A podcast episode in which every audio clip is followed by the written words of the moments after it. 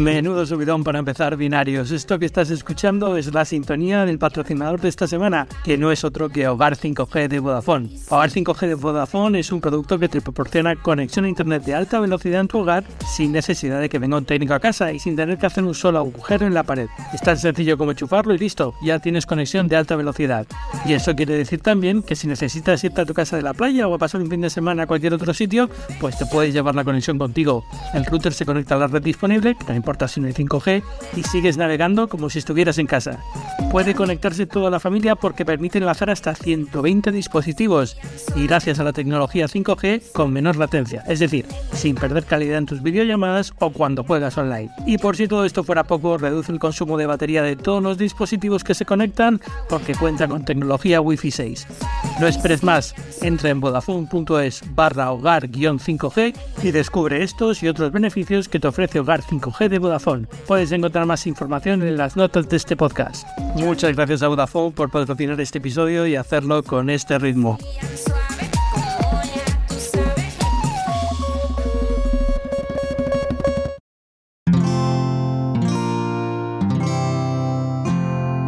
Wanda presenta Binarios con Ángel Jiménez de Luis. Mike McLaughlin, bienvenido a Binarios. ¿Qué tal? ¿Cómo estás? ¿Qué tal, Ángel? Un placer volver a estar aquí. Es tercera vez que intentamos esta grabación, a ver si sale bien ahora. A ver si sale bien esta, esta tercera vez. Las cosas del directo.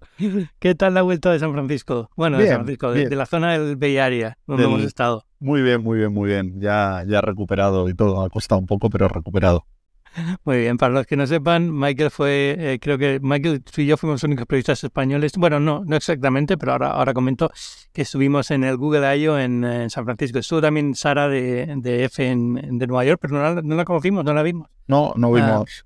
fue justo cuando ya me iba, cuando vi en el Twitter que había estado también, pero bueno. Eh, Nada, ¿qué tal? ¿Qué tal? ¿Qué te pareció? Quería dedicar este programa a hablar un poco de Google I.O., las novedades y lo que se anunció, y era un poco para ver cómo, qué, te había parecido, porque era tu primer Google I.O., ¿no? Era el primer Google I.O., me hizo, a ver, personalmente, en el, desde el punto de vista personal, te hace mucha ilusión, ¿no? Es ir a una cosa de la que, de la que llevas escribiendo y viendo a través de una pantalla durante, durante muchos años, y además daba la sensación que este era como como una I.O. diferente, ¿no? Por, por todo lo que rodea a Google, por todo el tema de inteligencia artificial, que ahora, que ahora hablaremos, pero, pero lo que te digo es, es bastante, es bastante guay desvirtualizar todos esos, esos espacios que antes veías en una, en una pantalla y que no veías enteros, ¿no? Que al final el plano es el escenario y, y ya ah. está. O sea que en ese sentido, en ese sentido súper, súper contento con, con, con la experiencia.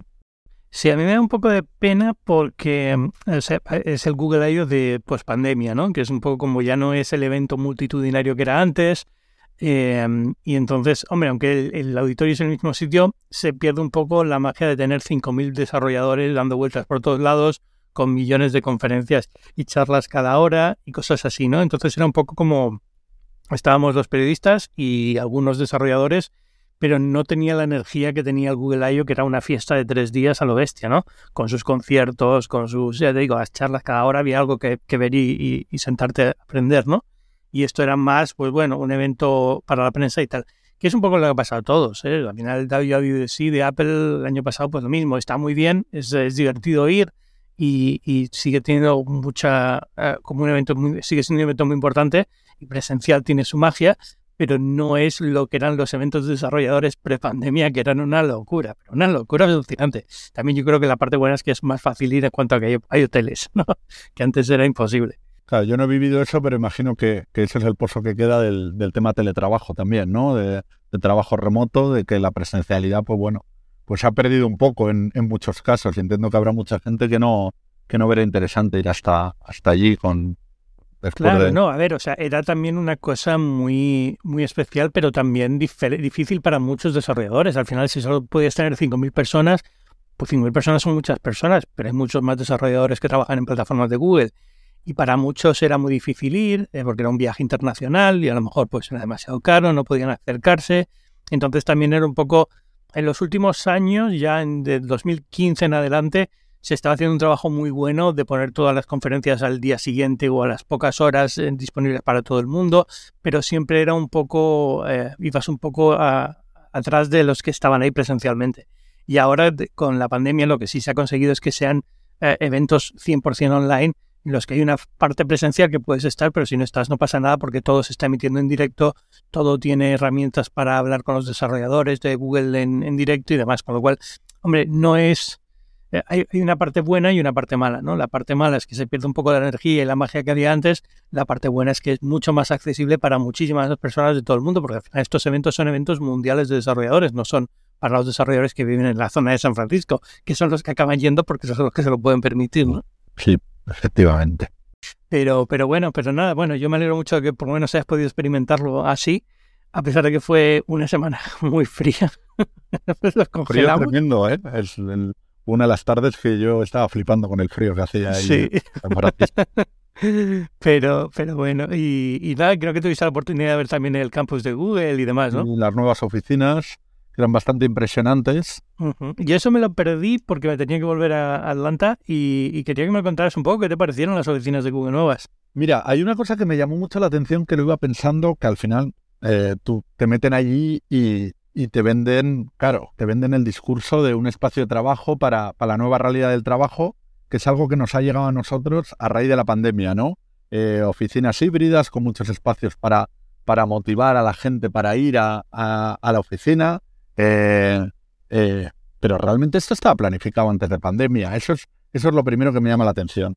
Luego las oficinas son impresionantes, desde el tema de las escamas de dragón estas que, estuvimos comentando de, los tejados, que, son placas solares, que les ayudan a obtener el, el 40%, creo, de, todo el consumo eléctrico anual que tienen en, las oficinas. Y luego me, pues me parecieron muy impresionantes de ganar de, esto de que entras a un sitio y dices, joder, ojalá trabajase aquí yo, ¿no? Ojalá tuviese que venir a esta oficina y no a una oficina gris como la mía. Pero, pero bueno, están divididas en dos plantas. Eh, en la parte de abajo son más zonas comunes, salas de reuniones, todo codificado por colores para que te sepas ubicar muy rápido. Eh, y la parte de arriba ya son eh, mesas abiertas donde, bueno, tú reservas los sitios, etcétera, etcétera. Y bueno, pues pues la idea esta que tenemos de, oficina cookie eh, llevado a, la, máxima, la máxima expresión. Entonces, sí, a mí yo siempre que voy a estas conferencias mm, vuelvo con la idea de que me gustaría eh, ser trabajador de estas compañías y dedicarme al desarrollo. O sea, cuando voy a una conferencia de desarrolladores salgo diciendo me tengo que poner ya con esto y dejar del periodismo porque me, lo que me gusta este estilo de vida más que el que tengo ahora yo pero, pero no he visto todavía las oficinas de Google nuevas. A ver, o sea, son, por dentro imagino que son muy parecidas a las antiguas porque todo lo que comentas ya estaban un poco en los edificios antiguos. Lo que pasa es que el campus de Google, eh, que empezó en Mountain View, Mountain View es una zona en la que tradicionalmente lo que había eran edificios de oficinas muy pequeños, de tres plantas máximo, muy dispersos. Entonces Google era un campus que tenía como, no sé, 40, 50 edificios de este estilo todos en la misma zona, pero no interconectados. Y ahora lo que tienen es una, una, digamos, una oficina muy grande, ¿no? Eh, pero, pero no, he, visto la parte nueva, pero la parte antigua imagino que es muy parecida, ¿no? Y siempre es, pues eso, tiene las salas de reuniones está súper bien montadas, el, eh, los espacios estos para hacer videoconferencias eh, decorados y tal, ¿no? Entonces es muy divertido. No sé si empezar a hablar, vamos a hablar de un poco de lo que se presentó, porque fue yo creo un Google I.O. con muchísima inteligencia artificial, pero al mismo tiempo son servicios que todavía no podemos probar, con lo cual queda un poco en el, en el aire, ¿no? Eh, sí, ha sido una conferencia más de explicar lo que, lo que van a hacer, ¿no? Después de, tantos meses de, bueno, tantos meses, semanas, que parece que esto ha pasado hace, hace años o hace un año y en realidad llevamos desde febrero, ¿no? Con todo, con todo esto de la carrera de la inteligencia artificial generativa. Ha sido un poco más mostrar la hoja de ruta, ¿no? Y, y, y, y acallar un poco la idea o cambiar la idea esa de que de que iban un paso por detrás, ¿no? Que, que se había como asentado, pero, pero efectivamente eh, vosotros en Estados Unidos vais a poderlo probar antes, pero nosotros en España vamos a tener que, vamos a tener que esperar. Sí, tampoco hay mucho que probar. O sea, BART, que ya está abierto, digamos, eh, es, muy confuso porque BART, por ejemplo, dicen que no está disponible en español, pero es, o sea, dicen que no habla español, pero es mentira. O sea, ya BART ya habla, habla español y me responde en español. Otras veces le pregunto y me dice que, que, no, que todavía no puede hablar español. Es, es, muy extraño cómo funciona esto, pero en general la idea es que todo lo que han presentado de búsqueda, o sea, han presentado, digamos, los anuncios de inteligencia artificial fueron dos cosas grandes y otras más pequeñas. ¿no? La, la primera cosa grande es el nuevo modelo de lenguaje Palm 2, que es el que utiliza BART, y, y BART, digamos, la experiencia definitiva de BART que estaban eh, probándole y que ya por fin está disponible. Y la segunda era la parte de las búsquedas, que a partir de este verano vas a poder buscar en Google con, con una interfaz conversacional como el que ha anunciado Microsoft Convict, ¿no? Tú vas, buscas algo en Google y en vez de darte una lista de resultados, como hace ahora, te va a dar una pequeña ventanita en la que tienes una conversación con el buscador y, te va diciendo pues cosas, ¿no? Pues mira, si quiero irme de viaje a Lisboa, prepárame un viaje de tres días. Pues va buscando cosas y te va diciendo como hace Bing, digamos. Y, y, estos son los dos grandes anuncios que ha habido de inteligencia artificial. Luego, aparte, han presentado algunas herramientas más pequeñas. Pues, por ejemplo, eh, la, edición de fotos ahora viene con, con el programa de Google Fotos, ahora tiene una parte de edición que tiene más inteligencia artificial y más cosas de inteligencia artificial. Las herramientas de Workplace, de Google Workplace, eh, Sheets, Docs, todas estas eh, herramientas que tienen, van a tener también su inteligencia artificial conversacional al lado. Un poco muy parecidos los anuncios a los de Microsoft, me parece, ¿no? Es, es, es bastante, es decir, va casi todo en línea, ¿no? A excepción de alguna cosita muy puntual y muy pequeña, como puede ser el, el piloto eh, este que nos, que nos llamó tanto la atención, pero la, los anuncios clave, los anuncios gruesos, por así decirlos, eran, eran prácticamente los mismos. Obviamente va a haber matices entre, entre una forma de hacer o de incorporarlos, imagino, ¿no? Y, y entre Microsoft y Google hay que esperar para verlo, pero básicamente es lo mismo, ¿no? Es apuntar al mismo, al mismo sitio. Yo no lo tengo tan claro. O sea, al final, el problema que tienen estos sistemas es que el mismo prompt te da respuestas diferentes. Es decir, tú le puedes decir dos veces la misma cosa y ChatGPT te va a responder dos cosas diferentes. Y Bard yo creo que también. O sea, una de las cosas que Google está presumiendo es que el nuevo BARD es eh, nueve veces mejor a la hora de crear las respuestas en cuanto a que no alucina tanto o lo que sea. Bueno, el nuevo modelo de lenguaje que tienen, Palm 2, está más entrenado, no, no cometen tantos errores o alucinaciones o como quieras llamarla. Pero al mismo tiempo, todos estos sistemas conversacionales son muy aleatorios, en el sentido de que cada vez que le pides algo te va a decir algo diferente. Y esa parte que yo creo que ahora nos parece muy sorprendente, pero cuando empecemos a usarlo como una herramienta real de trabajo, va a ser un poco frustrante. Es decir, si tú vas a Google y le dices, yo quiero que me ayudes a hacer una presentación, y la primera vez que te ayuda a crear una presentación fantástica, y al día siguiente vas y dices, vamos a hacer otra presentación, y te empieza a crear una presentación que tiene cero que ver con la anterior, del día anterior, a pesar de que es la misma compañía y quieres hacer una presentación igual, va a ser muy frustrante en ese sentido, ¿no? Sí, no, eso, eso probablemente pase y eso probablemente, si se puede, se mejorará con el, con el paso del tiempo. También te, también tengo una cosa, a mí me ha sorprendido mucho, he estado, he estado eh, trasteando con Bart, estuve allí en, antes de volverme y luego aquí con una VPN lo he estado haciendo. Lo de las alucinaciones es, es relativamente que hay menos alucinaciones, bueno, probablemente, que, pero hay alucinaciones que llaman mucho la atención y muchos errores factuales que llaman la atención. Por ejemplo, a mí me llama mucho la atención cuando en una de las conversaciones que yo tuve, luego no pude volverla a reproducir, me empezaba a hablar de Palm 2 como eh, un robot que grababa para aprender, eh, para y, me mantuvo la conversación un rato hasta que le dije, no, pero Sandar Pichey ha explicado que eres un modelo de lenguaje. Y ahí tardó más tiempo en generar la respuesta, pidió disculpas que es lo que me llamó la atención, y me explicó que había mezclado información de Palm 2 con, un, con información de un gimbal.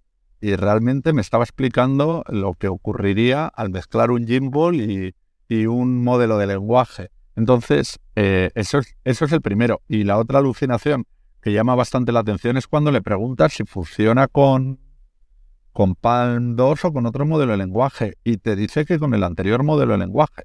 Y le insistes y te sigue diciendo que, que, es con el, con el anterior modelo de lenguaje. Entonces, em, si, estamos hablando de que eh, en una cosa factual, que se supone que está comprobadísima, como que es que funcione eh, con un modelo de lenguaje determinado, se equivoca, también, mm, ¿cómo no va a tener margen de improvisación cuando le preguntes dos veces lo mismo? ¿No? Es, es lo que me digo yo, ¿no? Que si fallamos en lo básico, obviamente va a fallar en, más cosas. Entonces, forman parte del misterio que son todos estos modelos de lenguaje, ¿no? Es complicadísimo porque tú eres capaz de detectar que te está mintiendo o mintiendo alucinando en algunas ocasiones pero la forma en la que lo dices es tan correcta y tan Natural, bien estructurada que te parece sorprendente que sea así. Y como otras veces acierta, es muy difícil saber cuándo, y una vez te alejas de tu dominio de lo que controlas, es muy difícil darle confianza, decir, bueno, esto que me está contando es verdad o es mentira. es que, claro, es, hay, hay un problema de que hay, el que lo utilice va a tener que hacer un ejercicio de, de fact-check propio si quiere asegurarse que lo que le está dando, sobre todo en las primeras etapas, es es cierto, ¿no? Vamos a tener que disparar un, la comprobación, especialmente cuando sale de tu área de, conocimiento, porque si no te las vas a, te las vas a, te las van a colar. De... Sí, y hay cosas que son fáciles de comprobar y otras que son muy, muy complicadas de comprobar, ¿no? Hacer fact-checking, porque si estamos hablando de, de generalidades, a veces es que tienes que meterte en, en cosas que son incluso no tienen una respuesta simple, ¿no? No puedes decir, bueno, es que te he preguntado dos más dos y me has dicho cinco y yo sé que eso es mentira, o, o yo no sé lo que es, pero voy a buscarlo y me he dado cuenta que es mentira. Es que hay veces que haces preguntas que no tienen una respuesta única, o es una respuesta compleja, o y si quieres hacer fact-checking de eso, tienes que meterte en estudios y estudios y estudios hasta que encuentres un poco que la verdad es ambigua y entonces es un poco preocupante, ¿no? Entonces, no, sé, a mí la sensación que me da es que me gusta mucho, o sea, casi me gusta más que ChatGPT, tal y como está ahora mismo, en cuanto a la calidad de las respuestas, va muy bien. A mí, el, el único sitio donde debe coger, y es lo que he preguntado, porque yo no tengo capacidad para, para, para juzgarlo, de sí que han dicho que con el tema de escribir código debe andar un poco por detrás de, de, de ChatGPT o de, vamos, de las otras opciones. Pero en el resto, a mí personalmente, incluso cómo estructura las, las respuestas, cómo maneja, incluso un punto de creatividad ¿eh? Eh, eh, mayor que el que, el que percibo con ChatGPT. Sí, mejor. En ese sentido, la, la sensación que me da es que estoy hablando con inteligencia artificial un poquito más avanzada. Todas estas cosas, de todas formas, te digo, mm, de mi punto de vista, son más marketing que realidad. Es decir, son percepciones y son sensaciones. Y, he salido de Google I.O. con muchísimos comentarios de gente en Twitter diciéndome, bueno, ya están por delante de, ChatGPT y muchísimos comentarios de gente diciendo, bueno, estos los pone a la altura y muchísimos comentarios de gente diciendo, no, no, siguen por detrás. Entonces es como muy, es muy ambiguo y creo que es muy difícil de juzgar, con lo cual vamos a tener eh, una sensación de, de, no saber. La gente quiere, quiere convertir esto en una carrera y creo que no va a ser así. Creo que va a ser más como tú vas a usar la inteligencia artificial en el momento en el que estés con la que sea, la que te tengan detrás y ya está, ¿no? Y no te vas a poder quejar, ni vas a poder decir, bueno, yo es que prefiero usar ChatGPT con mis correos electrónicos, que no vas a poder. Eso lo hablábamos, eso de que esto es una carrera y hay mucho marketing, si te das cuenta, lo, lo hablamos, lo, lo, estuvimos hablando allí en el, en el I.O. y hay una cosa que ellos también, tanto Google como, sobre todo Google, ¿no? Yo creo que han ayudado a esa percepción de que esto es una carrera pues por ejemplo lo que pasó en febrero, ¿no? Eh, Microsoft convoca un, un, evento con, con OpenAI eh, y el día anterior, a todo correr, hay que soltar el comunicado, presentar BART y, y, reventar, el, y... reventar el evento, porque entraron como en un, en un pique de, de oye, ¿quién, quién, quién está primero quién, o quién está siendo más capaz, ¿no? En esta carrera. Ellos mismos han ayudado a ese relato. Eh, también, y yo no sé si tú te fuiste con esta percepción, claro, tú te fuiste un, día, un día antes, pero a mí me da la sensación en, las charlas del, segundo día que, por ejemplo, lo dijeron en, la charla inaugural, pero insistieron mucho, por ejemplo, en el tema de los, de los Transformers, ¿no? De la tecnología que ellos lograron en, en 2015, eh, que era como repetir, como transmitir todo el rato la idea de que sí, sí, que estamos muy preparados, ¿eh? que, que nosotros llegamos antes a esto y, nos lo repitieron e insistieron mucho en esta, en esta idea. Y eso encaja con el memorando filtrado este que, que se filtró hace unos días, en el que, en el, que el empleado este de Google criticaba que, que habían mirado un poquito a, a OpenAI por encima del hombro y habían menospreciado sus, sus posibilidades. Entonces, a mí la sensación que me queda de este I.O. es que han ido a corregir todo ese, ese relato de que les habían comido la tostada, eh, más, que, más que de cosas tangibles. Yo lo puedo entender, es decir, eh, debe ser muy frustrante ser Google, tener toda esta, de llevar años con esto de los transformers y llevar años con esto de la, de la, de la inteligencia artificial, aplicándola a cosas muy concretas y aplicándola a herramientas de una forma muy lógica, digamos, y que venga ChatGPT por la izquierda y diga, vamos a hacer un chat así libre y que haga la gente lo que quiera y ver lo que pasa. Y le salga también, ¿no? Y es un poco como les ha pillado. De la responsabilidad que tiene ChatGPT en su ámbito de actuación no es la responsabilidad que tiene Google. También, claro, que Google al final, eh, creo que en la reflexión la hacía Antonio Ortiz, que la hacía muy bien, que Google tiene que decidir ahora a quién va ha, generado, Google es sinónimo de entrar a Internet o de moverse por Internet. Entonces, ha generado un ecosistema y, tienes una responsabilidad sobre todo eso. Y ahora te toca decidir a qué parte del ecosistema le vas a hacer la faena, ¿no? Eh, con este cambio. ¿Te vas a pegar un tiro en el pie? ¿Se lo vas a pegar a los anunciantes cuando eres la mayor empresa de publicidad digital del, del mundo? ¿Se lo vas a pegar a los medios y a las páginas y a y a las webs que son las que te han provisto de contenido y las que te han permitido eh, convertirte ahí en un actor incumbente de tu tamaño, es que es, es normal que ChatGPT vaya en plan un poco talibán, ¿no? O incluso Microsoft, que en las búsquedas es, es irrelevante, pues no tienen, nada que perder. No tienen nada de responsabilidad. Entonces, eh, sí, yo creo que era ajustar un poco la imagen de, de, de Google. Eh, que no les marcasen el ritmo, se puede resumir. Sí, eh, sí, perfectamente. Ah. y que, pero ha sido un poco nadar y guardar la ropa a la vez, porque, eh, vale, voy a hacer esto, esto, esto, voy a utilizar la IA de esta forma, eh, Palm 2 me va a servir para esto, para esto, para esto, pero esperar. os dejo BART, que ahora mismo, a día de hoy, es de la única manera que se ha materializado, por así decirlo, el, la inteligencia artificial generativa, un chatbot. Nadie, casi nadie, o accediendo de cosas a muy pequeña escala, eh, se ha salido de la propuesta de un chatbot, ¿no? Eh, es, como, es como la receta. Todo el mundo quiere tener un chatbot, menos, menos Apple. Eh, de momento todo el mundo quiere tener un chatbot. Entonces...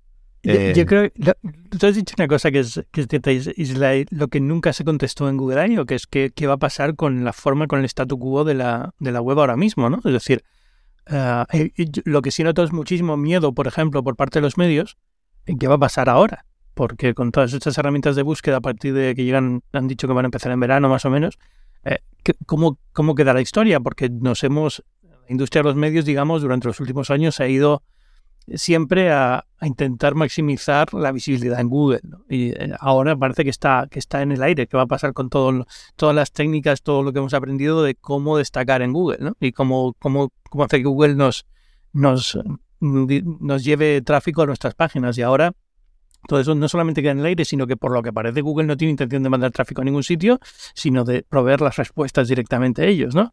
Eh, eh, se abren muchísimos caminos muy raros en el marketing SEO y demás. claro, pero, pero para sus intereses también es que yo creo que ellos tampoco tienen resuelto esto, porque no, exacto. Google también vive mucho de, la programática, ¿no? De, la publicidad que aparece en, en, pues, en la portada de la portada del mundo o en la o en la portada del confidencial, por mencionar nuestros medios, pero de cualquier tipo de, de web. Entonces, cualquier cosa que cambie ese status quo también les va a pasar factura, que no lo tienen tan, tan, tan sencillo como decir, ahora doy la respuesta y, y, ya está. O sea, yo creo que aunque Google se haya mostrado muy segura, todavía tiene muchísimo trabajo pendiente y muchísimas cosas que ni ellos mismos tienen definidas. Me da a mí la sensación eh, desde fuera. Eh, lo que decías de que los medios y, y las webs estamos, estamos muy nerviosos y tal hay razones para estarlo, pero tampoco es una situación nueva, ¿no? Eh, bueno, siempre estamos nerviosos con esto porque hay que cambiar algo en el algoritmo. A la mínima que tocan algo en el algoritmo, o ejemplo, eh, a la mínima que tocan algo en Discover, eh, estamos todos los medios tirándonos de los pelos y diciendo, ¿por qué no colamos nada en Discover? ¿Por qué no funciona, bueno, Discover, que son las tarjetas para el que lo esté escuchando y, no sepa exactamente o no lo tenga en la cabeza, son este sistema de tarjetas que te presentan en, una de las partes del, del, móvil, del menú, te presentan noticias en tarjetas. Y son cosas que traen mucho tráfico. Eh, cada vez que tocan algo, nos volvemos locos y hay que reaprender y te acercas aquí a la gente de, de SEO y cada semana te están comentando algo de, oye, prueba a hacer esto de esta forma porque hemos detectado que funciona mejor así. O sea, que es, va a ser un cambio más mayúsculo, por supuesto, que es un cambio que estamos acostumbrados a tener que lidiar con cambios del algoritmo también. Bueno, vamos a ver en, qué queda la cosa. Más en inteligencia artificial, vamos a pasar a dispositivos para no alargarlo mucho. Que tampoco hay mucho que contar, porque a España solamente nos llega el 7A, que lo estuviste probando justo unos días antes del Google I.O. ¿Qué te ha parecido? El 7A, pues a mí me parece que gama media, eh, bueno, en torno a eso, 400, 500 euros. A mí personalmente, que para gustos están los colores, me parece que es probablemente, si no el móvil más recomendable en ese segmento de precio a día de hoy, de los más recomendables. Es, creo que Google ahí sí que ha dado muy bien en la, en la, en la clave. Ha sabido, ha sabido tocar las teclas, eh, aunque luego el, el book insignia sean el 7 Pro, el 8 Pro el próximo otoño.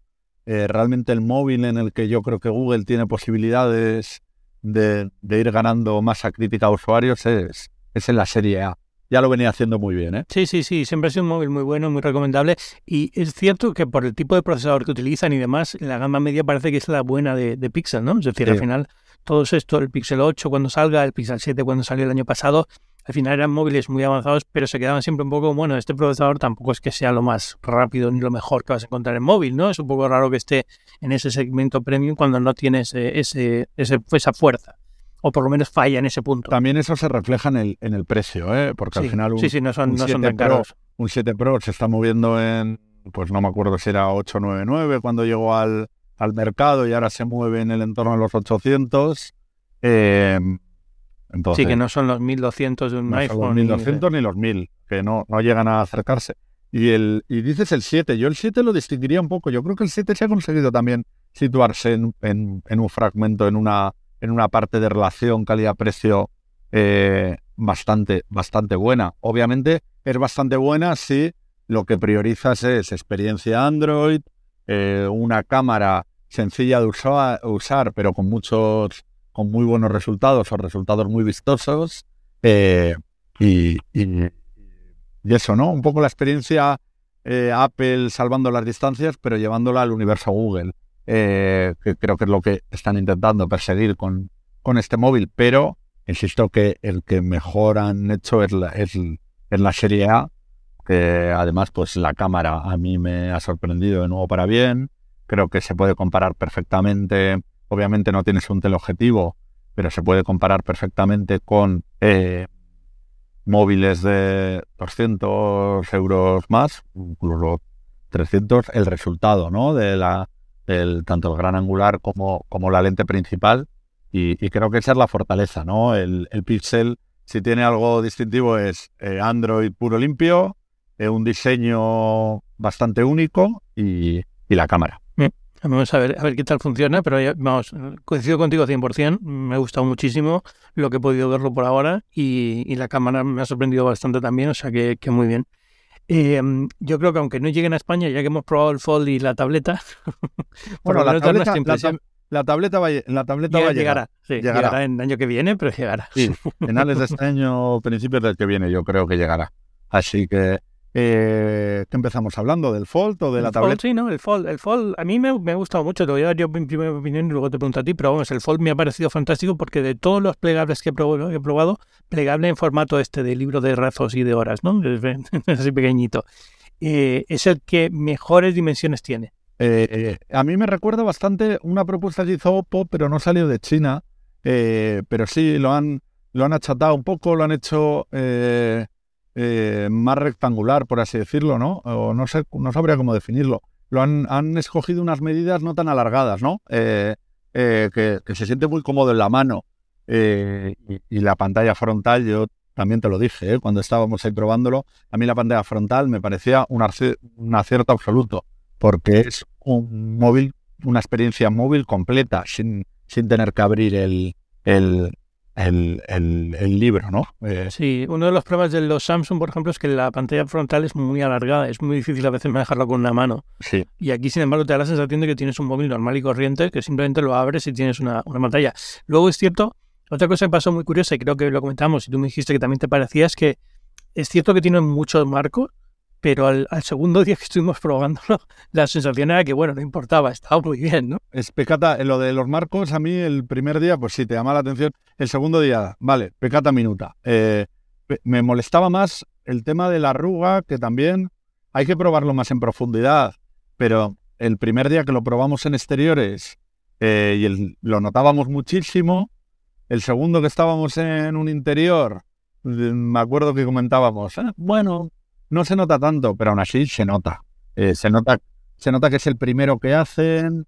Eh, hay que ver, es que claro, hay que ver cómo evoluciona, cómo evoluciona eso, porque te dicen 200.000 plegados, pero igual llevas 40.000 y eso se ha marcado muchísimo, ¿no? Entonces, em, yo tengo, ah, me comentaba alguna persona que está en el sector que tiene muchas ganas de, de que le dejen uno de préstamo un año y pasarse ocho horas al día laborables plegándolo y desplegándolo para ver, para ver cómo, ¿Cuál es el efecto? ¿Cuál es el efecto? Porque claro, al final es un poco acto de fe, ¿no? Cuando te hablan de, de, la durabilidad, la resistencia, obviamente. No es marketing engañoso, pero eh, habrá mucha letra pequeña. Sí, y que, el bol, la forma en la que usas el teléfono, cada uno es diferente. Lo mismo hay gente que tiene un plegable y lo, lo abre dos veces a la semana y otros que todos los días tres o cuatro veces, ¿no? Entonces, va a ser un poco complicado mm, evaluar cuál es la resistencia y la durabilidad de estos teléfonos, a pesar de que llevamos ya varios años con plegables. Yo esto lo equiparo la pantalla que tiene el Fold un poco a la de los primeros Fold de Galaxy. Sí, la sensación era esa. Esa, esa, que está como una generación o dos generaciones por detrás en cuanto a calidad y resistencia, pero bueno. Sí, pero bueno, pero también, es decir, vale, llevamos ya unos añitos hablando de plegables, pero como todavía no es no ya un mercado maduro, no es ni un mercado señalable, por así decirlo, en, términos porcentuales, o eh, creo que tampoco llegan tarde, entonces se pueden permitir el, lujo de lanzar una, un, primer dispositivo así, que lo cojan los early adopters, que, lo prueben, recoger feedback y, y, cuando quieran lanzarlo a mayor escala sacar una, una, segunda, una segunda versión. Yo creo que es, que es por donde pueden ir los tiros suyos. ¿Y la tableta? A mí me gustó muchísimo. A mí es lo que más me gustó, la tableta, el, concepto, porque eh, además llevamos, y eso los periodistas de tecnología lo hemos hecho mucho, ¿no? Eh, nos llevan vendiendo la idea de tableta eh, como sustituto al, al portátil desde casi desde, desde hace no sé cuántos años. y luego a la hora de la verdad, yo no he sido capaz de desprenderme 100% del, del, del portátil y la tableta, lo que acaba utilizándola y para lo que lo utilizo yo, es como complemento para consumir, eh, consumir contenido y navegar en casa. Entonces, en este sentido, una tableta que está orientada, está enfocada en eso y que cuando no la esté utilizando, eh, la puedo utilizar como pantalla inteligente, como asistente de voz, eh, Además, me parece una propuesta muy redonda, muy, muy redonda.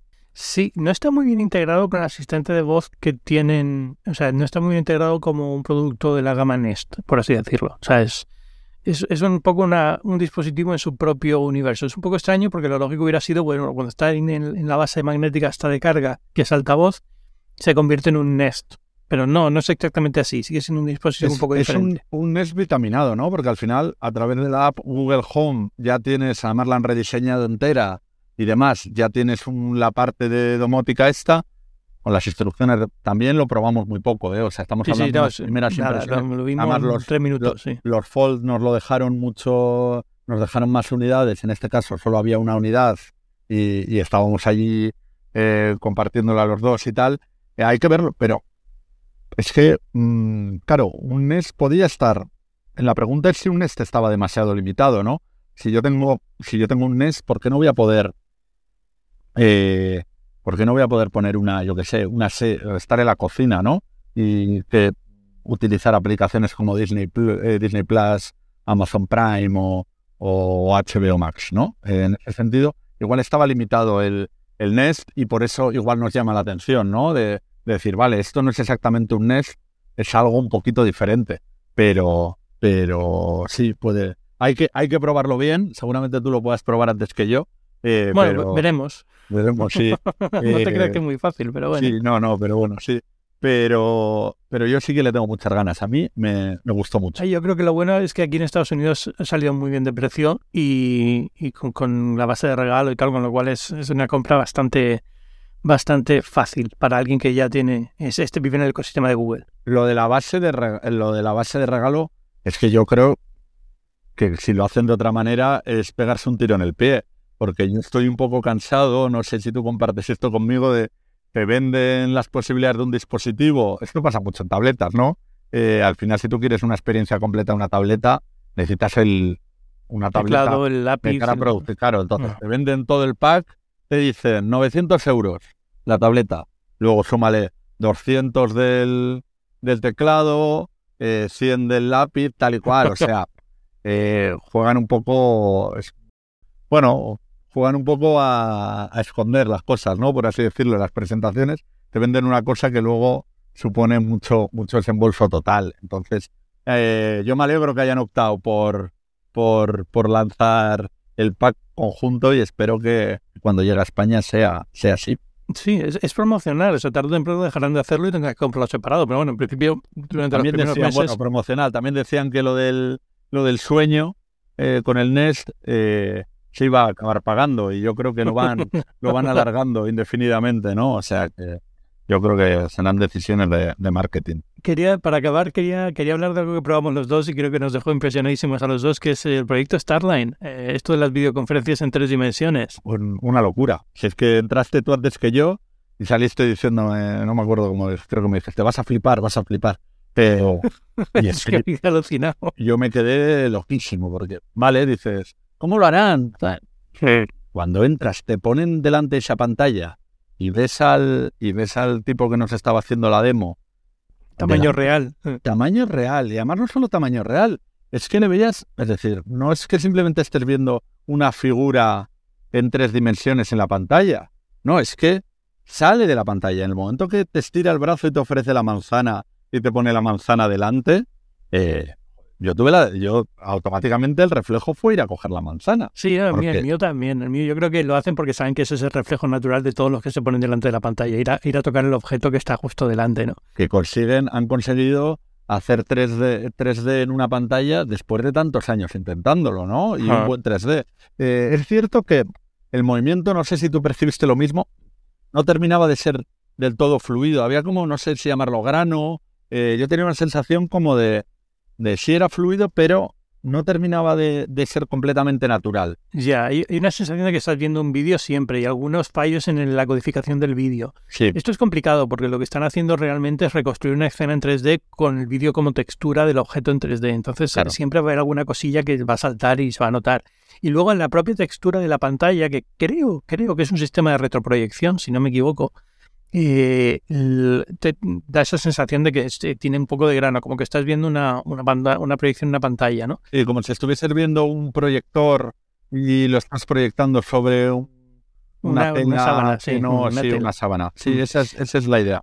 Pero creo que es porque es retroproyección, porque para hacerlo el, el autoestereoscópico este 3D tienen que usar un retroproyector o una cosa así. Pero vamos, eh, es que te olvidas muy rápido de eso. Es decir, yo lo noté porque estaba esforzándome en vamos a ver cómo funciona a nivel técnico, cómo es técnicamente y demás. Pero realmente si estás haciendo una videoconferencia, yo creo que a los dos segundos te has olvidado y estás hablando como si estuvieras hablando con una persona. Es increíble, o sea, Es increíble y además es, es increíble que si ven el, si se ve el primer modelo, que era una cabina grande de teléfono, eh, ahora es una pantalla que te entra en cualquier sala mediana de oficina, ni mediana, en una sala normal, Sí, sí. Es una pantalla de televisión. una mesa de seis personas. Es una pantalla de televisión de, no me acuerdo cuánta, que 65 pulgadas, 55, por ahí. Sí, lo sea, único que tienes que tener una mesa de ciertas dimensiones porque tienen que estar, digamos, calculadas para que dé la sensación de estar en la, en la misma sitio que la otra persona. Es decir, el, el hardware alrededor de la pantalla tiene que ser de ciertas determinadas dimensiones, pero realmente lo puedes poner en cualquier sitio. Y, y lo único que la pantalla tiene son las tres cámaras alrededor, los tres módulos de cámara alrededor para capturarte. Y yo creo que de verdad, o sea, me parece... eh, eh, Lo están probando, es decir, lo están probando en T-Mobile y en un par de compañías más, que yo... Word Center también, eh, Mobile y no me acuerdo. Y yo creo que era Sa- Salesforce, igual. Sí, la tercera, Salesforce, sí, creo. exacto. Pero yo es que he visto pocos productos en mi vida de laboratorio que dijera, sácalo ya, tío. O sea, es que no sabía qué estás esperando. Sí, esto está Sí. fantástico. A, a mí me pasó y además es, ha llegado además, lo han, han conseguido este avance en un momento, yo creo, importante, porque ahora que viene, bueno, viene, supuestamente viene el casco de realidad mixta de Apple y se está hablando tanto de telepresencia, eh, etcétera, etcétera, yo creo que han metido ahí, lo han metido en el momento justo, en este sentido, ¿no? Eh, no, no, en ese sentido muy, muy bien. Sí, de, todo el viaje, o sea, más allá de, evidentemente, la conferencia muy bien, los anuncios muy bien y tal, lo que me llevo de este viaje fue que por fin he podido probar Starline y, que yo tenía unas expectativas muy altas y las superó. O sea, es que es increíble, de verdad. El momento que eso empieza a usarse más eh, activamente, yo recomiendo a todo el mundo que intente usarlo porque de verdad te cambia, te cambia la perspectiva de lo que puede ser una teleconferencia y una, una videoconferencia. Es increíble. Después de, después de la pandemia y el efecto Zoom, el síndrome Zoom y tal, yo volví a tener ganas de tener una videollamada. Eso de las normales, que estoy harto de videollamadas, eh, volví, volví a tener ganas de tener una videollamada. Michael, no te quiero quitar mucho más tiempo. Muchísimas gracias por venir a Binarios esta semana y por contar un poco cómo ha sido la experiencia de I.O. tuya y la mía. Y, nada, eh, la gente quiera leer y saber más de ti, en el confidencial en Tecnautas. Yo voy a dejar los enlaces que has escrito de Google I.O. esta semana en las notas del podcast. Y ya sabéis que yo soy Ángel Jiménez de Luis. También podéis leer en las páginas del diario El Mundo eh, y, por supuesto, en Twitter, en arroba Ángel Jiménez, en Mastodon, en arroba Ángel Jiménez, arroba Mastodon.social. En muchísimos sitios. Al final, Twitter, Instagram suelen ser los sitios más fáciles donde encontrarme. Y, nada, estos binarios, podcast de tecnología en el que hablamos eh, clave de conversación de la actualidad de la semana, está centrada en el Google I.O., pero volvemos la semana que viene con muchas otras cosas. Muchas gracias.